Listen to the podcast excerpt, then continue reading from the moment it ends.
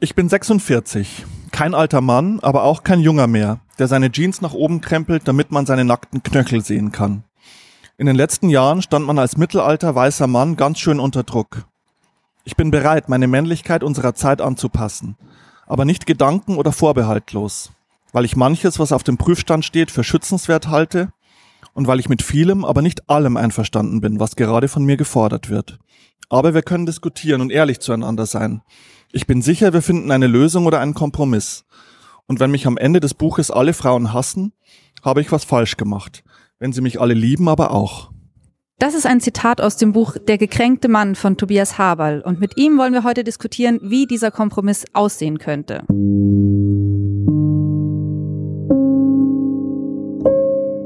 Hallo, ich bin Laura Freisberg und das ist die 42. Folge von Stadtland Krise, dem feministischen Podcast von Frauenstudien München. Ich bin Barbara Streidel und in dieser Episode geht es um etwas, das der Münchner Journalist Tobias Haberl die Verteidigung eines Auslaufmodells nennt. So lautet nämlich auch der Untertitel seines Buches, in dem er über den gekränkten Mann schreibt. Es geht in dem Buch um seinen eigenen Erkenntnisprozess, wie ihm als erwachsenen Mann erstmals auffällt, wie privilegiert er ist und wie beschränkt seine Sichtweise auf die Welt bisher war. Es gibt aber auch ein Kapitel über die bösen Männer, über Maskulisten, Terroristen, Neonazis und ihren Hass auf Frauen. Und er arbeitet sich an Klischees ab. Am alten weißen Mann, an den modernen Papas, an den Twitter-Feministinnen. Sein Fazit, die Gesellschaft soll bitte gnädig sein mit den gekränkten Männern, zumindest den netten, und sie lieber überzeugen, als sie als überholt, als Auslaufmodell zu beschimpfen. Mit Tobias Haberl haben wir uns in einem Münchner Restaurant verabredet zum Gespräch. Hallo Tobias. Hallo, ich freue mich sehr hier zu sein. Fein, dann kommt auch gleich schon die erste Frage. Ja, wer ist denn jetzt dieser gekränkte Mann? Bist es du? Ich bin kein Prototyp des gekränkten Mannes, würde ich sagen. Ich habe Anteile. Ich merke manchmal in bestimmten Situationen, dass ich vielleicht Probleme mit dem Zeitgeist habe oder dass mir irgendein neuer Trend missfällt, weil ich mich frage, wohin führt er? Glaube aber genügend Souveränität zu besitzen und irgendwie als Typ cool genug zu sein, solche Sachen auch zu verarbeiten und auch anzuerkennen und immer wieder präzise zu trennen, was ist jetzt eigentlich der Lauf der Zeit, wo muss man mitgehen und was ist eigentlich traurig, wenn wir es verlieren. Also ich bin in Momenten gekränkt, aber ich bin kein Prototyp des gekränkten Mannes. Ich beziehe mich eher auf sozusagen Figuren, die ich beobachte. Politische Figuren, ähm, politisch äh, bekannte Freunde, die Männer reden ja auch miteinander. Es gibt ja nicht nur die Frauenstammtische. Und ich krieg einfach mit, wie sehr viele Männer, die so ein bisschen älter sind, also sagen wir mal zwischen 40 und 60, wie die Probleme haben mit so einem Kultur- und Normenwandel, mit einer veränderten Gesellschaft, auch mit sozusagen Verlustängsten, die durch den Feminismus, die durch die Digitalisierung, durch ähm, ganz viele Veränderungen, die der Zeitgeist mit sich bringt, haben, die sich so ein bisschen zurückgestuft fühlen. Und der gekränkte Mann ist natürlich auch eine, eine wichtige politische Figur, der in letzter Konsequenz auch die Demokratie gefährdet, wenn man bedenkt, wie viele gekränkte Männer sich hinter Populisten, Trump, Orban, Putin, Erdogan versammeln, die diesen Männern, die unsicher sind, die Orientierungs- und Verlustängste haben, vorgaukeln, dass man sozusagen den Status quo und diese Gesellschaft, wie sie jahrhundertelang war, einfach konservieren könnte. Und damit ist der gekränkte Mann auch ein politisches Problem. Okay, ich merke mir, da steckt ganz viel dahinter. Ähm, du bist so ein bisschen so die Stimme dieses gekränkten Mannes, verstehe ich jetzt. Jetzt würden wir eine ganz kurze Biografie von dir einschieben. Ja, gerne. Du hast gerade von den 40 bis 60-Jährigen gesprochen. Du bist Jahrgang 75, Journalist, lebst seit Jahren in München, schreibst fürs SZ-Magazin hauptsächlich, aber auch Bücher. Und der gekränkte Mann ist jetzt gerade beim Piper Verlag erschienen. Es ist aber nicht dein erstes Buch. Du hast als Sachbuch äh, zuletzt veröffentlicht Die große Entzauberung vom trügerischen Glück des heutigen Menschen. Wir haben jetzt geklärt, wer der gekränkte Mann ist. Du sagst, er ist äh, ein bisschen Sprachrohr dafür. Ich hatte das jetzt eher als äh, Abgrenzungsversuch äh, empfunden. Aber wir wollen ja heute diskutieren. Jetzt sag uns noch, für wen hast du das Buch geschrieben? Im Vorwort schreibst du ja, wenn dich am Ende alle Frauen lieben, hast du etwas falsch gemacht. Wenn sie dich alle hassen, auch. Das Buch ist definitiv für Frauen und Männer geschrieben. Es haben natürlich schon ein paar Freunde gelesen oder Leute, denen man es mal vertrauensvoll rüberschiebt, diesmal rein, Shitstorm-Gefahr oder nicht. Und die Reaktionen, die haben mich eigentlich gefreut. Also die Männer, da war die Reaktion meistens, endlich sagt's mal einer, stimmt, endlich mal ein differenziertes Bild, du sprichst mir aus der Seele, habe ich immer mal wieder gehört. Es haben aber auch Frauen gelesen und bewusst habe ich es natürlich auch ein, zwei Frauen gegeben, die sich dezidiert als Feministinnen bezeichnen würden und die haben das einfach interessant gefunden. Die waren natürlich nicht mit jedem Satz und jeder Passage und jedem Gedanken einverstanden und da wurde auch schon kontrovers darüber diskutiert. Aber die haben das schon als sehr differenzierte und vor allem sehr aufrichtige Sicht eines mittelalten weißen Mannes wahrgenommen, der ja viel, ich versuche ja sozusagen viel zuzugestehen, viel einzusehen, ganz offen und aufrichtig zu sein was einstige Versäumnisse und Fehler angeht, aber auch zu bekennen, womit ich sozusagen Probleme habe, also wo ich mich noch nicht so ganz wiederfinde in einem Männerbild, das heute propagiert wird, oder wo ich mich auch einfach zu Unrecht angegriffen fühle von Feministinnen auf Twitter, wenn es dann so ein bisschen zu dogmatisch und ideologisch wird. Es ist, ich selbst bin zerrissen zwischen diesen Polen und, und was wir vorhin gesprochen haben, ich bin halb Sprachrohr und halb grenze ich mich ab vom gekränkten Mann, weil ich manche Sachen verstehen kann und manche Sachen nicht. Ich habe das Buch ja schon aufmerksam gelesen, weil wir das ja zum Vorbereiten auf unser Gespräch ja schon gekriegt haben. Und mir ist aufgefallen, zum Beispiel Jan Weiler zitierst du, ohne zu erklären, wer das eigentlich ist. Also für die, die jetzt nicht wissen, wer Jan Weiler ist, der ist ein früherer Chefredakteur des Süddeutsche Zeitung Magazins, er ist heute Bestseller-Autor und du beziehst dich schon im Vorwort auf ein Cover des SZ-Magazins aus dem Jahr 2009, Finanzkrise und so weiter. Da wird in dem Artikel, in dem dazugehörigen geschrieben, die Finanzkrise ist vor allem eine Krise der Männer. Also von wegen, wenn da die Frauen am Ruder gewesen wäre, hätte das vielleicht ganz anders ausgesehen. Ich verstehe das ja so als eine Art Positionierung. Da wissen die Leute, die das Buch lesen, aha, aha, so jemand ist das also, der hat also offensichtlich sehr viel gelesen, sehr wahnsinnig viel Literatur drin, auf die du dich beziehst. Du hast auch Zeit in der Badewanne zu liegen. Das ähm, ist ja ein wiederkehrendes Bild, in dem du dich da befindest. Du wohnst in München im hippen Glockenbachviertel und hast mal einen Shitstorm gekriegt, weil du ein Porträt über Margarete Stokowski veröffentlicht hast. Die ist vielen bekannt als radikale Feministin, anderen ist sie bekannt als Spiegel-Online-Kolumnistin. Ist auch eine Bestseller-Autorin. Autoren. Alles in allem ist es eine Filterblase eines, jetzt kommen sehr viele Adjektive, mittelalten, weißen, intellektuellen, männlichen Journalisten in München. Und du bist in deiner Komfortzone irgendwie ein bisschen gestört worden, als du in der Badewanne liegst und dann von Alice Schwarzer hörst, die in einem Spiegel-Interview sagt, Rechtsradikale und Islamisten seien beide gleich toxisch. Dahinter steht irgendwie der gekränkte Mann, steht im Vorwort ja gleich. Ich finde, du hast deine Filterblase nicht so recht verlassen, aber auch nicht eine Komfortzone in dem Buch. Kannst du es konkretisieren, was du genau meinst? Du bleibst da. Du bleibst in der Badewanne liegen mit deinem Berg an Büchern um dich herum. Und ich verstehe, das äh, ist ja auch, was wir im Vorwort zitiert haben. Du möchtest Kompromisse und Lösungen. Ja, also du siehst hier ein Dilemma und möchtest Kompromisse und Lösungen. Und wie kommst du dann dahin? Wenn du in deiner Badewanne liegst. Für mich, für mich total interessant, dass du es so sagst, dass ich die Filterblase nicht verlassen habe, weil ich in dem Buch ja immer mal wieder äh, einer, sagen wir mal, urbanen Elite oder einem gehobenen akademischen urbanen Mittelstand den Vorwurf mache, dass er die Filterblase nicht verlässt. In dem Buch geht es ja auch darum, dass ich im Bayerischen Wald sozialisiert worden bin, in einem sehr ländlichen Bereich, das für mich vollkommen normal war, äh, mit irgendwelchen Landwirten am Stammtisch zu sitzen, Bier zu trinken, Karten zu spielen. Es kommt an einer Stelle ganz kurz vor, dass ich seit zwölf Jahren mit einer Frau zusammen bin, die aus Vietnam nach Deutschland eingewandert ist als Kind, also sehr eng verflochten bin mit jemand, der rassistische Erfahrungen gemacht hat, Erfahrungen der Fremdheit äh, gemacht hat, sich in eine neue Gesellschaft integrieren zu wollen und zu müssen und mit den Problemen, die, die damit einhergehen. Und dass es mir überhaupt sehr wichtig ist und auch ganz natürlicherweise so ist, dass ich extrem einen extrem diversen Freundes- und Bekanntenkreis habe, wo vom äh, Investmentbanker in London bis zum Hartz-IV-Empfänger in Mosach und vielen Nationalitäten, Ethnien und so weiter, alles Mögliche dabei ist.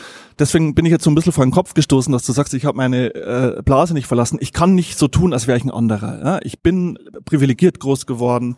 Ich wohne im Glockenbach nicht, weil ich da wohnen will, sondern weil ich da eine einigermaßen günstige Wohnung gefunden habe. Ich würde lieber in einem anderen Viertel in München wohnen, weil es mir wirklich zu einseitig ist da. Und Für alle Nicht-Münchner muss man erklären, das Glockenbachviertel war in den 70ern vielleicht mal ein Glasscherbenviertel und ist jetzt so das Ausgehviertel mit den teuren Boutiquen und wahnsinnig angesagt, direkt an der Isar, sehr begehrt. Also ähm, ich, ich, ich kann nicht so tun, als wäre ich ein anderer oder als wäre ich in einer Mietskaserne in Wuppertal groß geworden. Man wird immer wieder mich dabei ertappen, wie ich aus meiner Lebens Lebenserfahrung, aus meiner Sozialisation argumentiere und ich bin jetzt auch nicht sozusagen nach München Neuperlach, was jetzt eher ein, ein ärmeres Viertel in München ist, wo viele Arbeitersiedlungen und so weiter sind, gegangen, um mit den Frauen und Männern dort über Männerbilder zu, zu reden. Aber es ist mir doch sehr wichtig, mich immer wieder mit der Wirklichkeit, auch mit der sozialen Wirklichkeit zu konfrontieren und würde ja eher umgekehrt vielen der sogenannten sehr engagierten linken Blase die auf Twitter unterwegs ist und äh, auf vielleicht sogar Männer wie mich schimpft, den Vorwurf machen, dass sie mal die Komfortzone verlassen sollten. Also ich würde den Vorwurf eher zurückspiegeln,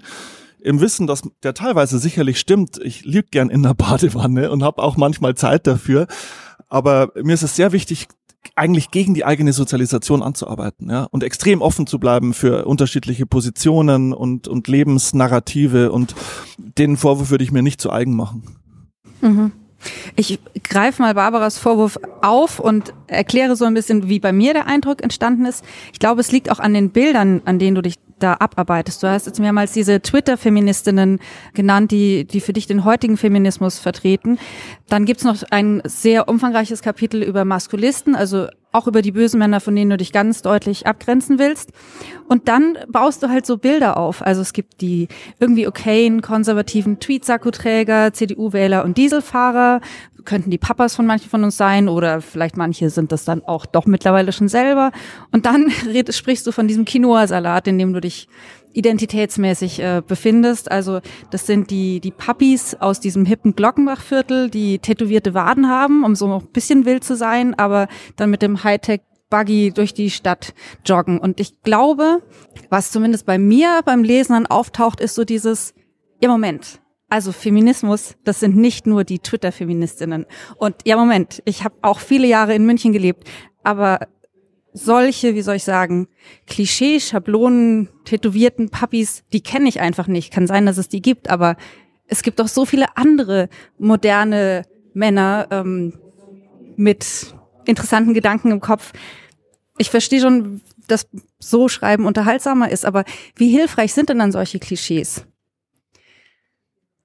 Okay, jetzt wird's mir ein bisschen klarer, was ihr meint. Also ich meinte ja vorhin schon, dass ich mit Sicherheit nicht schaffe, so zu schreiben, als würde ich nicht das Leben führen, das ich führe. Also in diesem Kapitel, das du gerade angesprochen hast, mit dem Glockenbachviertel, da schreibe ich ja auch explizit, so ist es in meinem Viertel. Es ist einfach sozusagen eine Erzählpassage. Ich bin umringt von diesen Männern, die so sind, wie sie sind, iPad im Ohr, Kinderwagen vor sich herschieben, joggen, womöglich noch an irgendeinem Kick-Off-Meeting teilnehmend, sehr zeitgeistig, sehr fit, sich äh, über die perfekte Müsli-Mischung Gedanken machend wenn, wenn das so rüberkommt, als würde ich denken, so sind die Männer im 21. Jahrhundert, dann hätte ich wirklich was falsch gemacht. Ich glaube aber schon, dass ich betont habe, es geht jetzt hier sozusagen um einen bestimmten Männertypus. Kannst du noch mal kurz erklären, und was löst der bei dir aus? Die, die lösen zwei Sachen aus. Die lösen zum einen aus, dass ich merke, wow, die sind vielleicht schon ein bisschen weiter als ich. Die sind schon ein bisschen fortschrittlicher. Die haben nicht mehr so viel vom traditionellen, vielleicht auch fragwürdigen Männerbild in sich. Die können schon viel relaxter Papi sein und müssen nicht mehr so eine Rolle des Männlichen, wie es im 20. Jahrhundert propagiert wurde, ausfüllen. Und gleichzeitig frage ich mich, wenn diese Entwicklung weitergeht, oh je, was verlieren wir als Männer, aber auch als Gesamtgesellschaft, wenn wir gewisse Charaktereigenschaften, Risikobereitschaft, Durchsetzungsvermögen, auch eine Portion Eigensinn, auch Widersprüchlichkeit, auch Kritik dem kapitalistischen neoliberalen Zeitgeist gegenüber, diese Optimierung, diese Selbstausbeutung, die dahinter steht, soziale Netzwerke und so weiter. Was verlieren wir, wenn alle Männer so werden?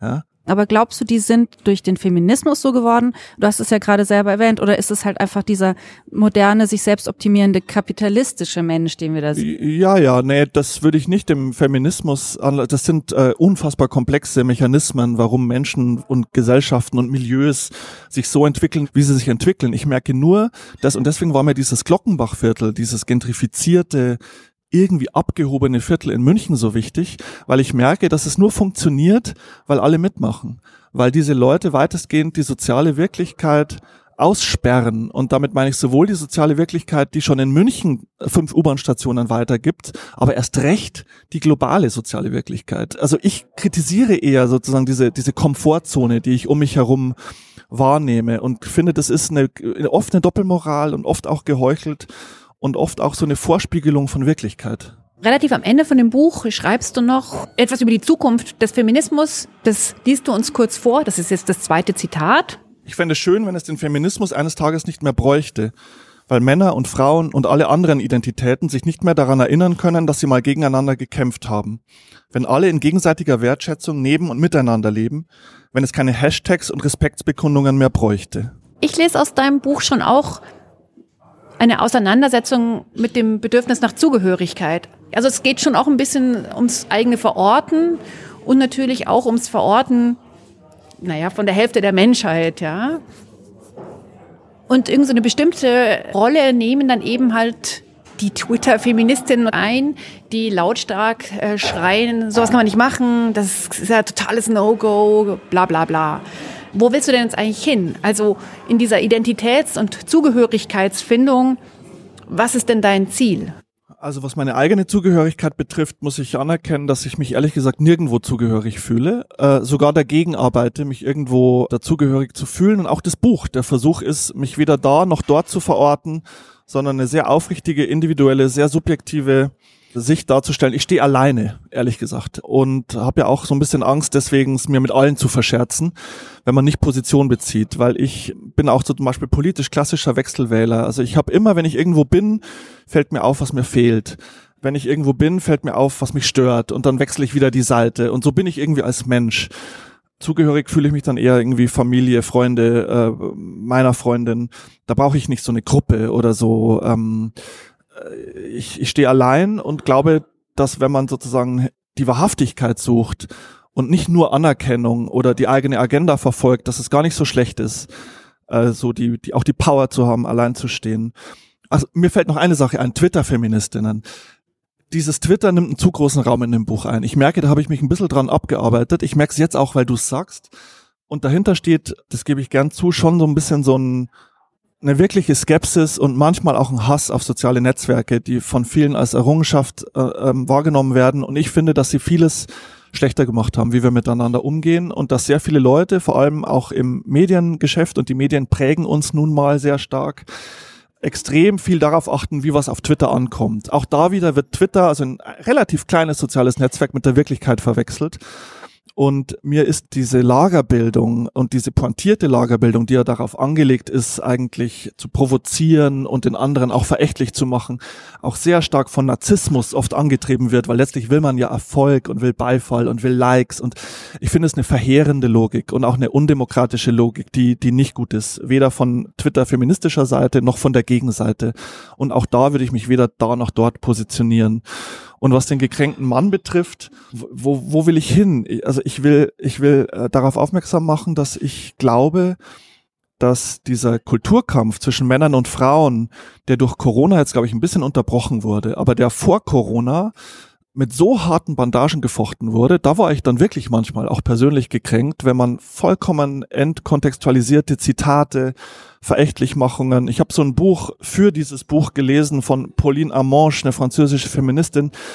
Das wurde überall besprochen in allen deutschen Medien und die schreibt solche Sachen wie Männer sind von Natur aus egoistische, feige, faule, gewalttätige Wesen. Also wenn ich sowas lese, da werde ich wirklich richtig sauer, weil wir sind doch gerade dabei, Menschen und, und, und, und Sozialisationen immer differenzierter zu betrachten. Und diese Identitäten aufzubrechen und eben nicht mehr über einen Kamm zu scheren. Und dann kommt eine Feministin und sagt sowas über Männer. Und das halte ich einfach für, für kontraproduktiv. Und zwar nicht nur für verletzend für die Männer, sondern auch kontraproduktiv für ihre Ziele als Feministin. Weil man muss die Leute mitnehmen, man muss sie überzeugen, man muss sie an die Hand nehmen. Und das ist, glaube ich, das, was jetzt passieren müsste, um die gekränkten Männer dafür zu gewinnen, dass wir gemeinsam an einer gerechten Gesellschaft basteln und uns wichtigeren Problemen zuwenden als ständig auf Twitter uns gegenseitig mit Steinen zu bewerfen. Mhm. Ich finde es gut, dass du das, dieses Beispiel gebracht hast, weil wir noch gar nicht so ausführlich darüber gesprochen haben, wo denn diese Kränkung oder dieser gekränkte Mann herkommt. Also wir haben die Extreme genannt, die Maskulisten, die Trump-Anhänger, Kapitolstürmer, die vielleicht in ihrem ganzen Weltbild irritierten, aber ich lese schon auch eine Kränkung bei dir raus. Das ist nämlich dieses, ich gebe mir doch Mühe, warum muss ich mir eben sowas anhören. Was soll das? Ja, ich glaube, es gibt, glaube ich, zwei, also es gibt tausend Arten verschiedener Kränkungen, männlicher Kränkungen in dem Fall. Und ich würde jetzt mal zwei grobe Arten unterscheiden. Die eine ist wirklich die politische Kränkung, die zum Beispiel in Amerika, glaube ich, eine riesen Rolle gespielt hat, warum Trump an die Macht gekommen ist. Also Millionen von Männern, die eher sozusagen von einer niedrigeren Bildung, die Industriearbeiter waren, die als Farmer gearbeitet haben, die deren Logik, deren Lebenslogik nicht mehr aufging, ja, die ihren Jobs verloren haben, die ersetzt wurden durch irgendwelche Roboter, die dazu gebracht werden sollten, auf einmal in Dienstleistungsberufe zu wechseln, die sich entwertet fühlen, ja, die haben davon geträumt, sozusagen von unten in die Mittelschicht zu kommen, ein Häuschen zu bauen. Und durch die Entwicklungen der letzten Jahre, das ist nicht nur der Feminismus, das sind vor allem politische Umwälzungen auf dem Arbeitsmarkt, kapitalistische Umwälzungen, wurden die einfach ihrer Lebensleistung beraubt. Und ähm, in Deutschland könnte man jetzt diese Kohlekumpel als Beispiel nehmen, die einfach nach bestem Wissen und Gewissen ihre Arbeit gemacht haben, sich ohne es zu wissen vielleicht schuldig gemacht haben, weil sie den Planeten zerstört haben durch den Kohleabbau und sich heute von der jungen Generation als Kohlenazis beschimpfen lassen müssen. Ja? Ich bin auch dafür, dass wir so, so schnell wie möglich aus der Kohle rauskommen, aber man muss, wenn man für etwas kämpft, aufpassen, dass man diese Leute nicht vor den Kopf stößt und dass man sie nicht verächtlich macht. Und das ist, glaube ich, die eine Kränkung, die dann wirklich auch gefährliche Konsequenzen haben kann, wenn die sich, wenn diese Menschen sich von der Demokratie und von demokratischen Prozessen verabschieden und dann aufs Kapitol losstürmen oder die AfD wählen. Da wäre ich vorsichtiger, wie ich mit denen umgehe. Und die andere ist die Kränkung, die ich manchmal spüre, dass man in den 70er, 80ern groß geworden ist. Ich habe nicht die Probleme von diesen Kohlemännern und von den, von den Industriearbeitern. Ich bin sehr privilegiert groß geworden, aber finde mich doch in einer Welt wieder, die ganz anders funktioniert, als wie sie mir sozusagen in meiner Kindheit dargestellt wurde. Also alles, was früher irgendwie cool war, was ich als erstrebenswert galt, von coolen Rockstars über Filmschauspielern, über verschwenderische Typen, die glamourös waren, die man irgendwie so als Idole hatte. Die sind heute fragwürdige, peinliche, vielleicht sogar gefährliche Typen, die am Pranger stehen, ja. Also ein Porsche-Fahrer war mit 16, hättest du mich gefragt, hätte ich gesagt, wow, der hat einen Porsche, cooler Typ. Heute ist ein Porsche-Fahrer ein lächerlicher Typ mit einem kleinen Schwanz und äh, ein Klimasünder.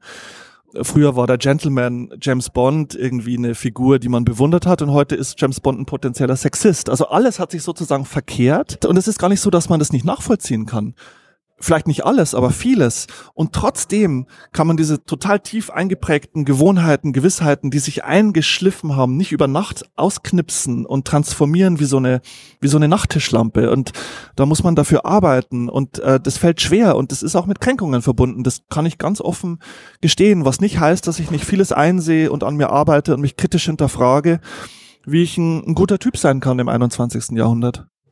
Das, was du gerade beschrieben hast, das geht ja jetzt nicht nur dir so, sondern das geht ja den Frauen aus derselben Generation. Ich bin ja auch in den 70ern groß geworden. Geht es ja genauso. Aber das ist ja ein Prozess, an dem wir doch auch alle irgendwie beteiligt gewesen sind. Also du hast vorhin gesagt, dass dieser Clash der Geschlechter vielleicht in der Pandemie weniger geworden ist. Ich würde eher sagen, er ist ein anderer geworden. Aber in dieser Vorzeit der Pandemie liegt ja auch zum Beispiel die MeToo-Bewegung. Und das ist ja etwas, wo ich davon ausgehe, dass wir alle zwar total entsetzt sind, aber das ist ja ein Prozess, durch den wir alle gegangen sind. Und deswegen finde ich es so wichtig, dass wir an diesem Prozess auch irgendwie alle daran beteiligt sind. Was machen wir denn jetzt nun? Das heißt, wie geht's jetzt weiter nach der Kränkung oder nach der genau. Enttäuschung? Die Kränkung und die Enttäuschung, diese ist ja auf allen Seiten.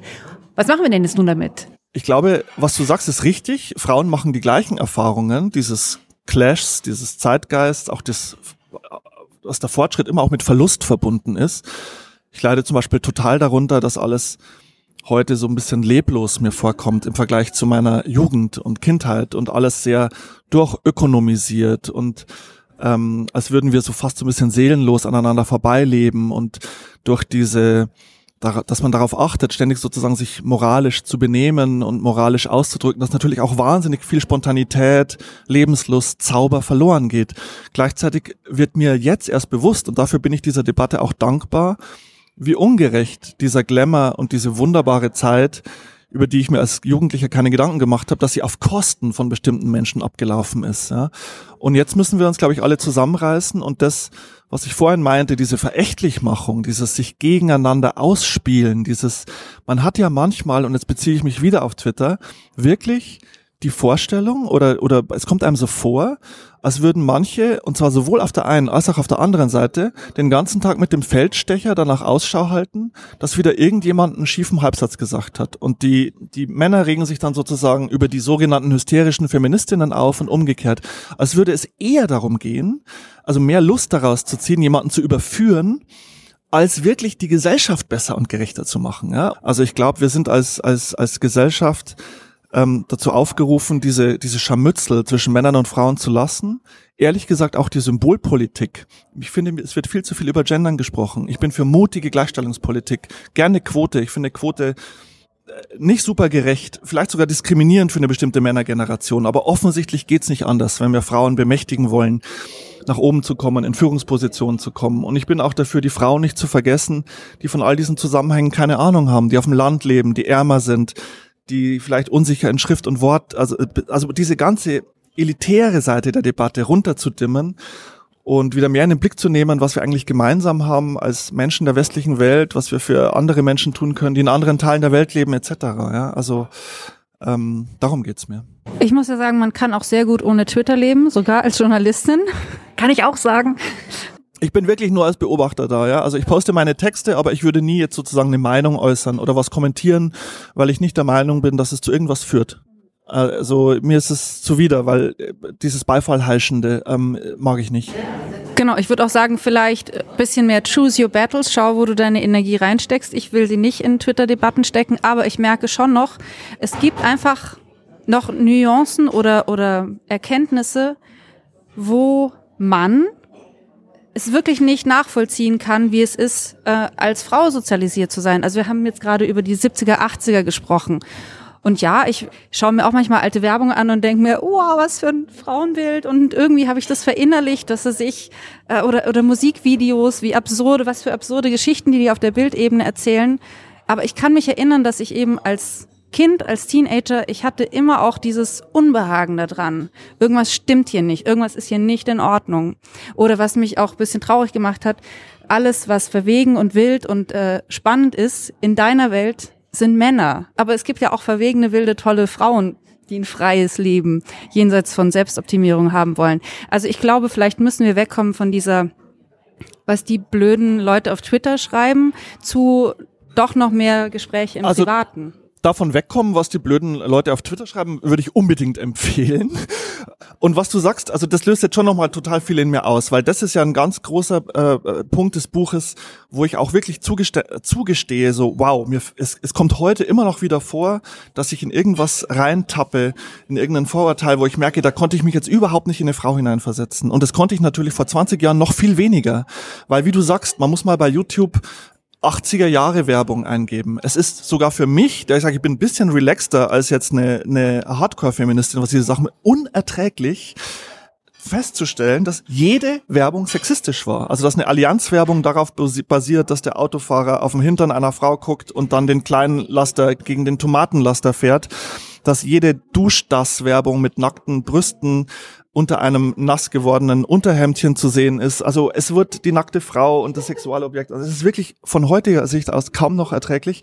Aber das wurde ja damals gar nicht so wahrgenommen. Also äh, von mir nicht. Und vielleicht hast du mehr Unbehagen gespürt als ich. Und äh, wenn ich noch ein Beispiel aus dem Buch zitieren darf, da habe ich mich wirklich ertappt gefühlt. Ich habe vor ein paar Monaten einen Text geschrieben über Blut und die These war, dass wir mit Blut nicht mehr in Kontakt kommen. Das war wieder so eine Kritik an der digitalisierten, virtuellen Gesellschaft, dass wir uns von der Natur entfernen und keine elementaren Erfahrungen mehr machen und dass die ersten schon in Ohnmacht fallen, wenn sie nur Blut sehen, weil man sowas Natürliches, Organisches überhaupt nicht mehr sieht im Alltag und war total stolz auf meine These.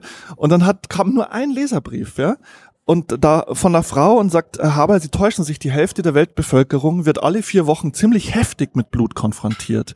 Und ich habe das gelesen und dachte mir, wow, das ist wahrscheinlich nur ein Beispiel von ganz vielen, wo ich wieder mal meine männliche Perspektive nicht verlassen konnte. Die Folge ist natürlich, ich fühle mich ertappt, ich schäme mich und nehme mir vor, beim nächsten Mal vorsichtiger zu sein. Und aber so geht's uns allen, ja. Ich hoffe, die Souveränität zu haben, es einfach gestehen zu können. Natürlich werden auch in dem Buch Dinge stehen, wo die Frau sagt, hey, der müsste mal in meiner Haut stecken. Ich würde vielleicht noch anmerken, dass du dich zwar als mittelalten weißen Mann bezeichnest, aber das Weißsein nicht so den großen Platz einnimmt. aber ich bin jetzt mal verständnisvoll, weil ich mir denke, okay, du hast dich jetzt an einer Sache abgearbeitet. Das wäre dann vielleicht das nächste Buch. Aber was meinst du mit, dass ich das nicht so in Frage stelle? Oder also das sozusagen Thema Rassismus oder worauf beziehst du dich? Also jetzt mal umgedreht. Für mich in den letzten Jahren eine große Erkenntnis war, dass ich in etwa so ignorant bin wie ein Mann, der gar keine Ahnung hat, wie sich Frauen fühlen, gegenüber Menschen, die regelmäßig Rassismuserfahrungen machen müssen, weil ich es nicht nachvollziehen kann. Also das ist mein Learning der letzten acht Jahre oder so. Und ich habe nur an deinem Buch bemerkt, du erwähnst es zwar, aber die Auseinandersetzung, würde ich sagen, die fehlt da. Ja, ich glaube, also das habe ich bewusst weggelassen. Ich glaube, das hätte einen Rahmen gesprengt. Ist für mich ein Riesenthema. Ich habe ja vorhin schon erwähnt, dass ich seit zwölf Jahren mit einer Frau zusammen bin, die genau diese Erfahrungen gemacht hat und heute noch macht. Und ich bin ihr wahnsinnig dankbar dafür, weil das hat natürlich bei mir nochmal ganz viele Lampen angeschossen. Ja? Wie du richtig sagst, nicht nur ich bin privilegiert als weißer, einigermaßen wohlhabend aufgewachsener Mann, sondern jetzt seid ihr auch privilegiert gegenüber Leuten mit rassistischen Erfahrungen oder anderweitigen diskriminierenden Erfahrungen. Ich glaube, man muss das alles zusammendenken. Und zwar, und jetzt kommt wieder das Aber, auch da müssen wir aufpassen, dass wir bei der berechtigten Konzentration auf Minderheiten, auf die Lebensgeschichten von, von Migranten nicht die Minderheiten gegen die Mehrheit ausspielt. Also das ist jetzt dann doch wieder das Aber.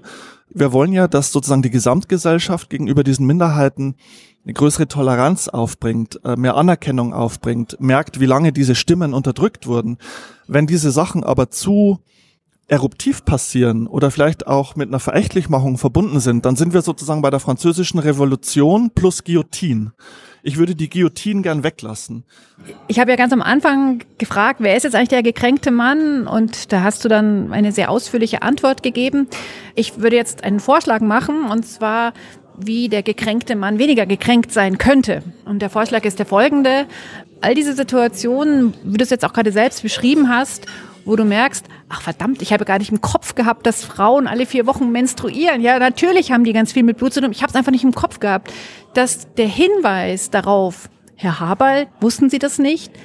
Dass der nicht eine, als Kränkung, weder als Kränkung formuliert wird, noch dass er als Kränkung ankommt, sondern dass wir alle eher miteinander weniger kränken und weniger gekränkt sind, um die Welt zu einer besseren zu machen. Äh, könnte ich sofort annehmen und, und unterschreiben. Übrigens hat mich dieser Leserbrief auch überhaupt nicht gekränkt. Im Gegenteil, ich war der, dieser Frau dankbar dafür. Also es ist ja schon ein Zeichen von Reife und Souveränität und wirklicher Emanzipation, wenn man nicht durch jede Kritik sofort in eine Kränkung oder in eine Empörung fällt. Und das gilt jetzt sowohl für mittelalte weiße Männer als auch für irgendwelche super engagierten Feministinnen. Ich würde sozusagen der Gesamtgesellschaft wünschen, dass sie diese Souveränität besitzt, aber das ist natürlich eine sehr individuelle Frage. Ne? Also wie kommt man dahin, dass man nicht mehr gekränkt ist durch einen Genderstern, ob er da ist oder nicht, sondern dass es darum geht, die reale Situation der Menschen zu verbessern und sie auch zu befähigen und zu ermächtigen, mit Kränkungen umzugehen. Das wäre die Aufgabe. Und nicht jeden dazu ermuntern, sich als Opfer zu fühlen. Ich glaube, ein ganz wichtiger Bestandteil dieses Zustands, den du da visionär beschreibst, ist, dass wir uns auch wieder Zeit nehmen, miteinander in einen Dialog zu treten. Weil natürlich ist etwas, was man in einem kurzen Tweet und Pipapo so rausfeuert, etwas anderes ist, als ich rede es mit dem mal eine Stunde und stelle dann vielleicht X oder Y fest. Und vieles, was jetzt unabhängig von dem, was du als der gekränkte Mann labelst, passiert, also das können ja jetzt die ganzen Twitter-Feministinnen auch sagen, warum sie sich so empören, hat eben damit zu tun, dass wir uns ständig irgendwelche Brocken vor die Füße werfen, mit denen wir dann irgendwie leben müssen. Jetzt sind wir uns auf einmal doch einig. Wir wollten doch eigentlich ein Streitgespräch führen. Darf ich noch eine Sache sagen? Ja. Obwohl das Buch ja so gelesen werden kann, wie da kritisiert jetzt einer den Feminismus und so. Äh, das ist es ja in letzter Konsequenz gar nicht. Ich versuche ja nur so eine Seelenlage eines Mannes oder einer äh, des männlichen Teils der Gesellschaft zu beschreiben, erschrecke ich natürlich schon auch immer wieder selbst. Und da bin ich jetzt bei euch, wenn ich Männergesprächen lausche, wenn ich höre, wie Männer in der Umkleide meines Fitnessstudios miteinander spreche, wie undifferenziert und wie wenig viele Männer doch gelernt haben aus den vielen Debatten der letzten Jahre. Ja? Also ich habe einiges gelernt, was nicht heißt, dass ich mit allem einverstanden bin. Und dann erschrecke ich ehrlich gesagt zu sehen, wie klischeehaft viele Männer doch noch über Frauen sprechen und wenn man beobachtet, wie sie auch miteinander umgehen, auch in der Körperlichkeit, beim Ausgehen oder so, denkt man sich schon so, du hast jetzt die Alarmglocken wirklich nicht gehört. Von daher kann ich diese Wut und dieses müde werden von Frauen und von Feministinnen zu sagen, jetzt, wir müssen immer wieder in das gleiche äh, Horn blasen. Ich kann das schon nachvollziehen, dass es ermüdet und ihr sollt auch gar nicht aufhören. Ich glaube, man muss es nur auch raffiniert machen oder raffinierter, als es vielleicht in der Vergangenheit manchmal passiert ist, was nicht heißt, dass man nicht die Missstände immer wieder anprangern muss. Ich glaube, dass ganz viele Punkte von dem, was wir sprechen, gar kein Männer-Frauen-Ding ist, sondern im Gesamtsystem begraben liegen. Hm. Ein wichtiger Hinweis, den ich dir gerne noch mit auf den Weg geben möchte, ist, dass es ja den Feminismus gar nicht mehr gibt sondern dass in der gesamten aktivistischen Diskussion längst von vielen Feminismen die Rede ist. Ich glaube, du hast zu Eingangs Alice Schwarzers ähm, Feminismus als so eine Art Gerechtigkeitsfeminismus beschrieben, hast auch das Wort Identitätsfeminismus verwendet. Das heißt, ich denke mal, dass es dir eh schon geläufig ist.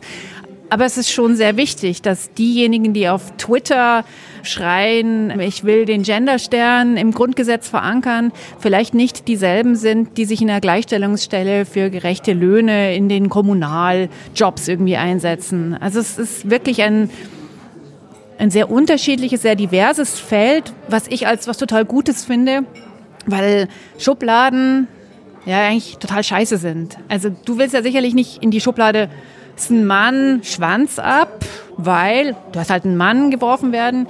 Genauso wenig wollen ja Feministinnen oder feministische AktivistInnen, jetzt hier mit absolutem Glottisschlag, auch nicht in eine Schublade geworfen werden. Denn bei diesen ganzen unterschiedlichen Bemühungen ist ja auch sehr viel Widerspruch drin. Und ich finde, der Widerspruch macht es auch sehr viel interessant. Und jetzt sehe ich an deiner Haltung schon, du denkst, boah, da habe ich jetzt noch ganz viel zu sagen. Aber das war's. Vielen Dank für deine Zeit. Ich finde es super, dass wir uns so gut austauschen konnten. Ich kann das Buch jetzt als Leseempfehlung hier noch erwähnen. Der gekränkte Mann heißt dein Buch. Es ist bei Pieper erschienen und vorne drauf ist es blau. Danke, hat mir Spaß gemacht. Ja, vorne drauf sitzt ein denkender, beleidigter Bürohengst, würde ich mal sagen. Vielen Dank auch. Danke euch.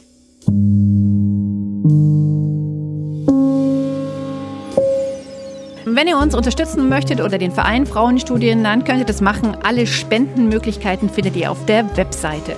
Feedback, Kommentare, Themenwünsche gerne an podcast.frauenstudien-münchen.de. Und zum Schluss habe ich noch eine Veranstaltungsinfo von der Elisabeth Beutel. Das ist ja eine von unseren beiden Filmclub-Damen hier bei Frauenstudien. Sie erklärt euch, um was es beim nächsten Filmclub geht. Der Filmclub der Frauenstudien München freut sich, euch zu dem Film The Case You am 9. Mai im Werkstattkino einzuladen. In dem Film treffen sich fünf SchauspielerInnen in einem leeren Theatersaal, um die Erfahrung eines sexuellen Übergriffs bei einem gemeinsamen Casting aufzuarbeiten. Die Regisseurin nahm ebenfalls an dem Casting teil und wurde Opfer der klaren Grenzüberschreitung und gibt jetzt mit ihrem Debütfilm sowohl sich als auch den SchauspielerInnen eine Stimme und zeigt auf ungefilterte und sehr einfühlsame Art, wie die Erfahrung einer sexuellen Belästigung und Gewalt das Leben der Betroffenen nachhaltig beeinflussen kann und einschränken kann. Alle Infos zu der Veranstaltung findet ihr auch auf unserer Homepage und wenn ihr kommen wollt, freuen wir uns und gebt uns doch gerne Bescheid über unsere E-Mail-Adresse, nämlich info at frauenstudien-münchen.de.